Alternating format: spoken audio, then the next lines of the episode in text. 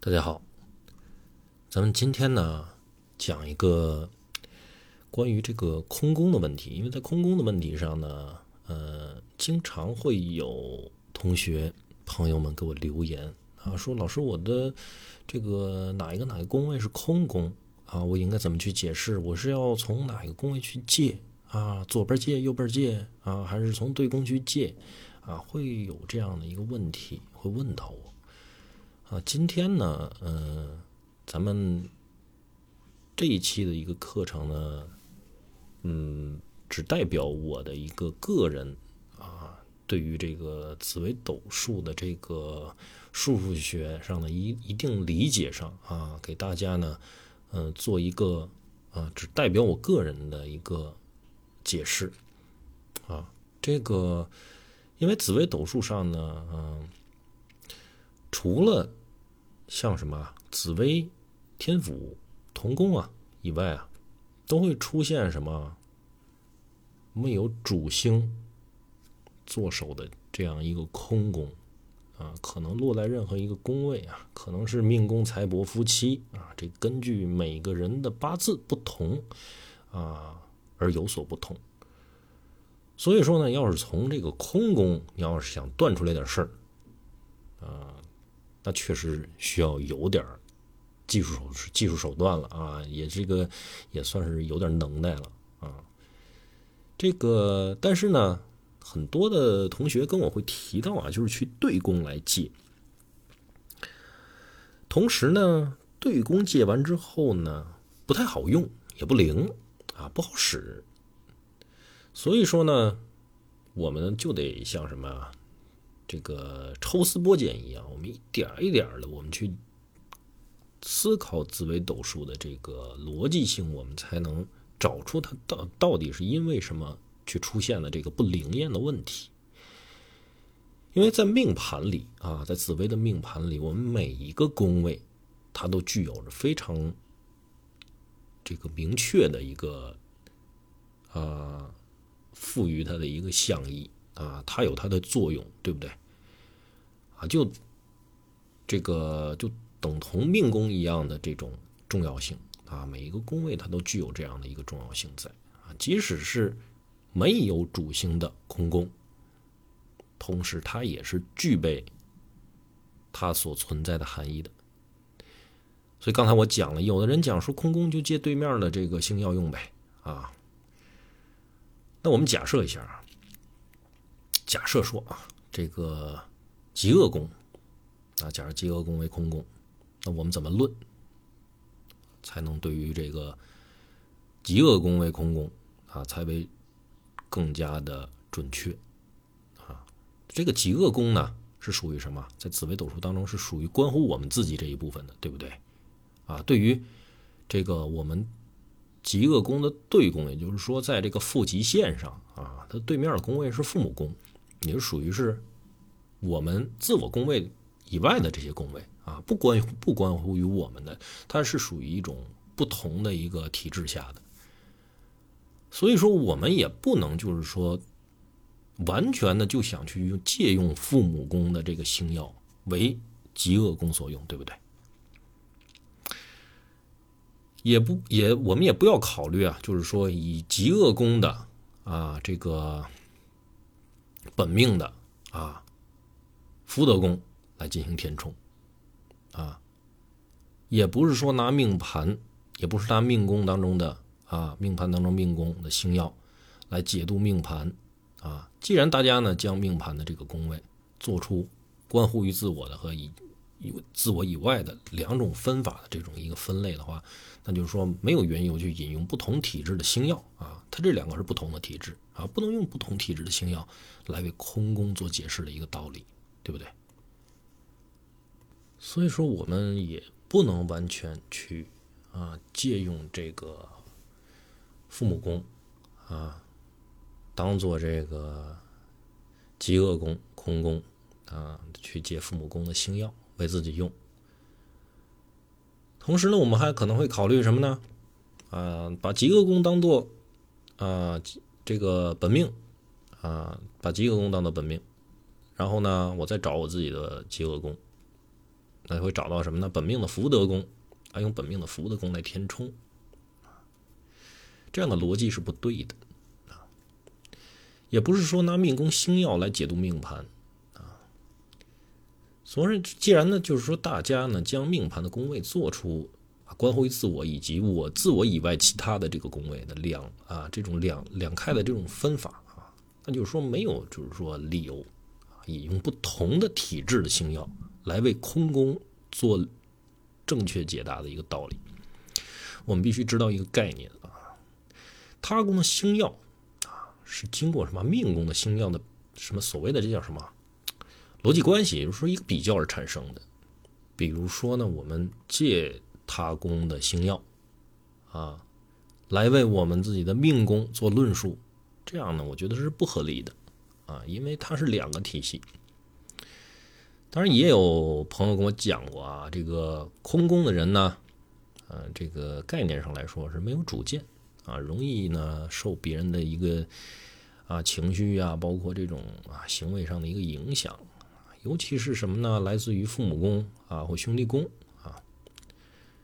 对于呢这样的一个说法上来说呢，我个人上来说啊，是一个啊持保留意见的。啊，由于说一般的空宫坐命的人啊，与父母兄弟手足之间的关系，并不是说很好，或者说是非常的相近啊。假如说将空宫坐命的人的这个生辰八字啊换成所谓的咱们看的四柱八字盘，这个出现什么呀？这个日柱，日柱。这个力量非常强的这个比例很高，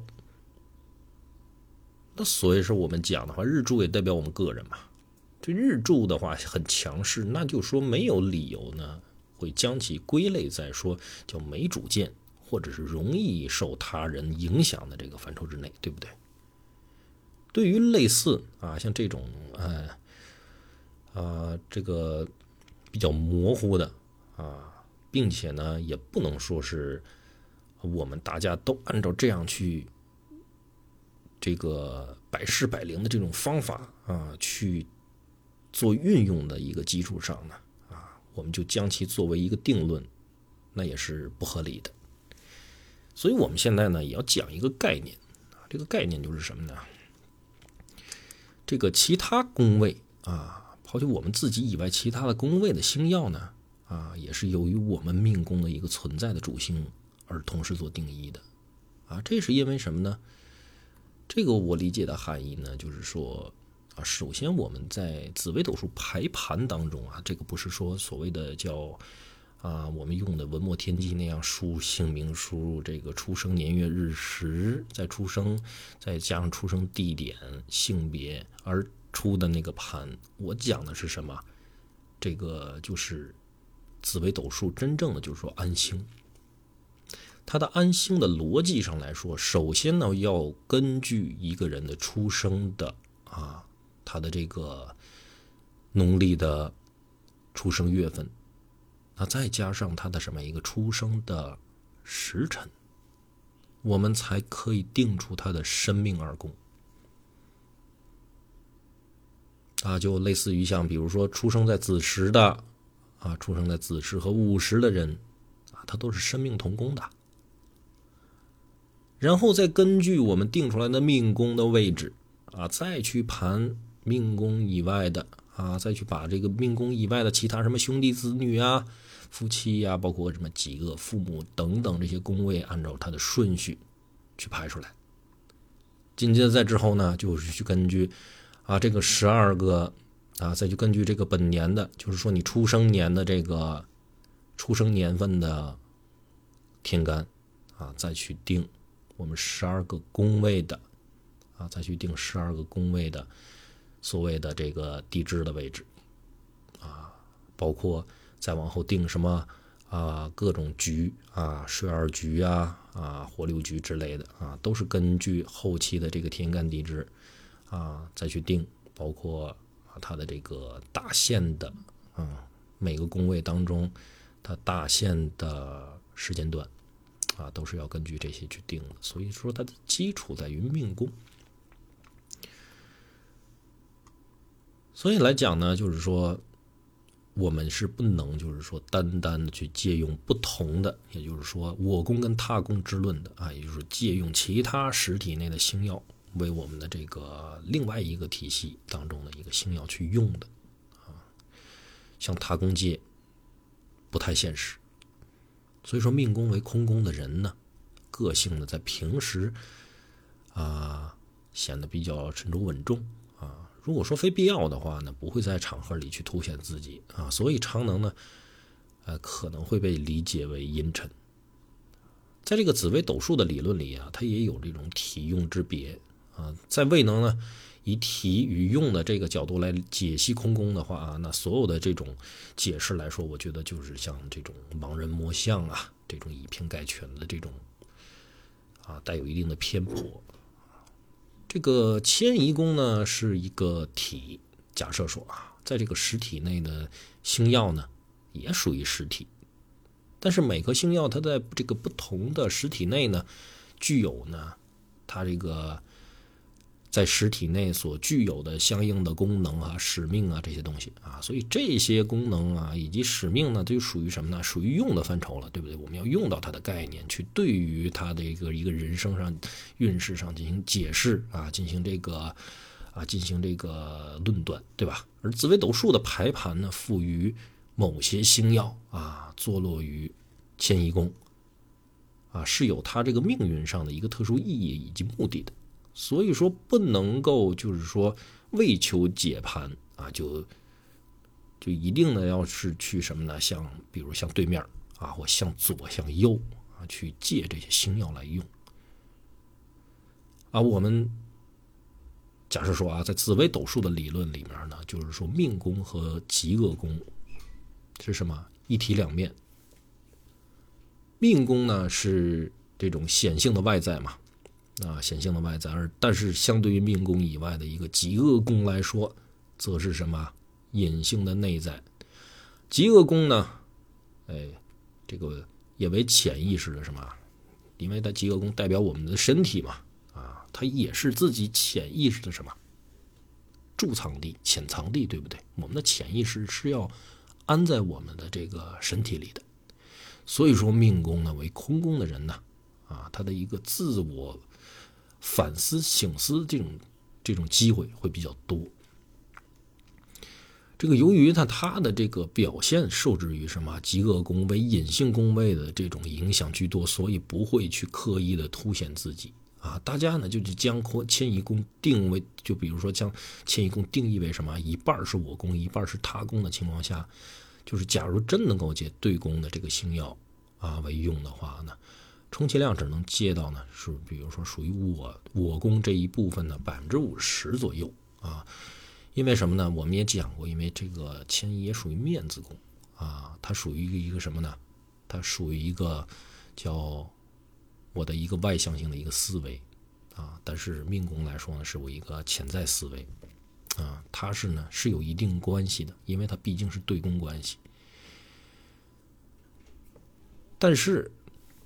它并不一定会非常的好用，我去向对面借，因为它毕竟存在一个我攻他攻的关系，啊，因为你展示在其外的东西，你能用于自己内心吗？那是完全不可能的，啊，假如说大家呢用这种同理心去看待这个命宫有主星而迁移星也有主星做手的人，那也不能说是会借这种迁移宫。再反过来为命宫去添加一些什么样的星耀概念，对不对？请添加一些命宫所应该具有的概念，我不能说，对吧？再借过来用，就是说，假如对于迁移宫的这个功能呢，有充分了解的这个同同学和朋友啊啊，肯定是不会轻易的去借迁移宫的星耀来为这个命宫去啊说事儿的。这个，所以我们今天要讲的一个概念呢，也就是说，所谓的一个一六共宗的概念啊。刚才我们讲，就是说，我们以极恶宫为命宫的话，再找极恶宫会找到这个福德宫啊。但是，借用一六共宗的观念上来说的话啊，哎，他这个一六共宗如果极恶，真是在这个你的命盘上显示为空宫的话呢，这个确实一六宫中他的这个福德宫啊，他的福德宫就是可以去试着去解读你自己。极恶宫当中的一个空宫的概念，可以去借用过来，你去可以试一下。就好比我们讲啊，我们讲讲找个概念上来讲的话，刚才我们说的是命宫与极恶的这种一六宫中的关系。这个怎么叫一六宫中呢？也就是说，以命宫为一的话，你的这个顺时逆时针的话啊，逆时针从命宫啊数六个格，数六个格，逆时针数六个格，算上命宫。啊，如果命宫为空宫的话，从命宫往顺时逆时针去逆时针去数的话呢，就是说，啊，这个兄弟呀，啊，完事是夫妻啊，然后子女财帛，哎，到第六个的时候是极恶，也就是说用命宫，啊，在空宫的时候，我们用极恶的一个啊星耀概念，我们可以去借鉴使用，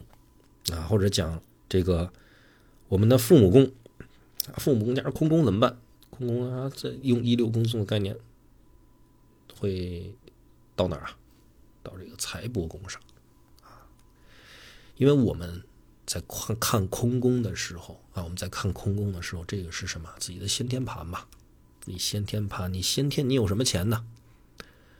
对不对？你先天你有什么财富？你先天的财富多半来自于家族，多半来自于你的父母，对不对？都是来自于来自于自己家庭的积累，给予你自己的一个殷实的生活。所以说，在你父母宫是空宫的时候，你完全可以去看你的先天财富，这样呢就可以反推到你自己的这个父母宫上的一个概念，可以去借用过来。这个呢，大家呢就是所谓的见仁见智啊。这个咱们这个各个门派当中呢也有不同的论述，咱们这个呢不作为独论啊，因为大家呢这个啊在。使用紫微斗数啊，运用紫微斗数当中呢，它是有自己的很多的一个独家的一个方法。因为术数这个东西来说，我嗯建议大家呢，对于术数的概念上来说的话呢，呃，是采取一个什么积极学习态度。然后呢，对于它的一个论断方式，这个我认为完全取决于每一个人对于术数学的一个逻辑思维性，也就是说你先天所具有的逻辑思维性的一个强与弱。你对于你的逻辑思维性越强，你的这种空间组合性越强，这个数数数数对你来说是非常非常啊容易精通，也是非常容易好用的，因为你善于去通过空间性的这种啊给你的这种信息，你去进行逻辑逻辑上的思考，进行有效的进行去排序，以及它们之间的这种关系，都可以通过你的逻辑性的一个强弱去进行一个。后期的提炼啊，今天呢，咱们就讲了这个，其实主要就是一个一六共宗的概念，包括这个空宫我应该怎么去借星的问题啊。呃，这个呢，也就是说给大家呢提供一个小的一个方法啊，大家呢可以试着去用一下啊，可以呢看一看我哪一个宫空宫，我借到对面的第六个宫位的时候啊，我借到我这个一六宫中的这六的时候啊，这个六跟我的一到底存在一个什么样的关系啊？是不是存在一个绝对上的一个关系啊？就好比说，我的一个夫妻宫假如空宫，我应该从哪儿借？我从这个一六宫中的这个概念上来说，可能借到就是什么交友宫。那你说它有一个什么样的一个指望概念呢？啊，因为你的这个夫妻宫空的话啊，我的这个社交圈层啊，社交圈层对于我。感情上来说，是不是因为你的夫妻本身的这种关系性上来说，是不是从交友宫里所提炼出来的呢？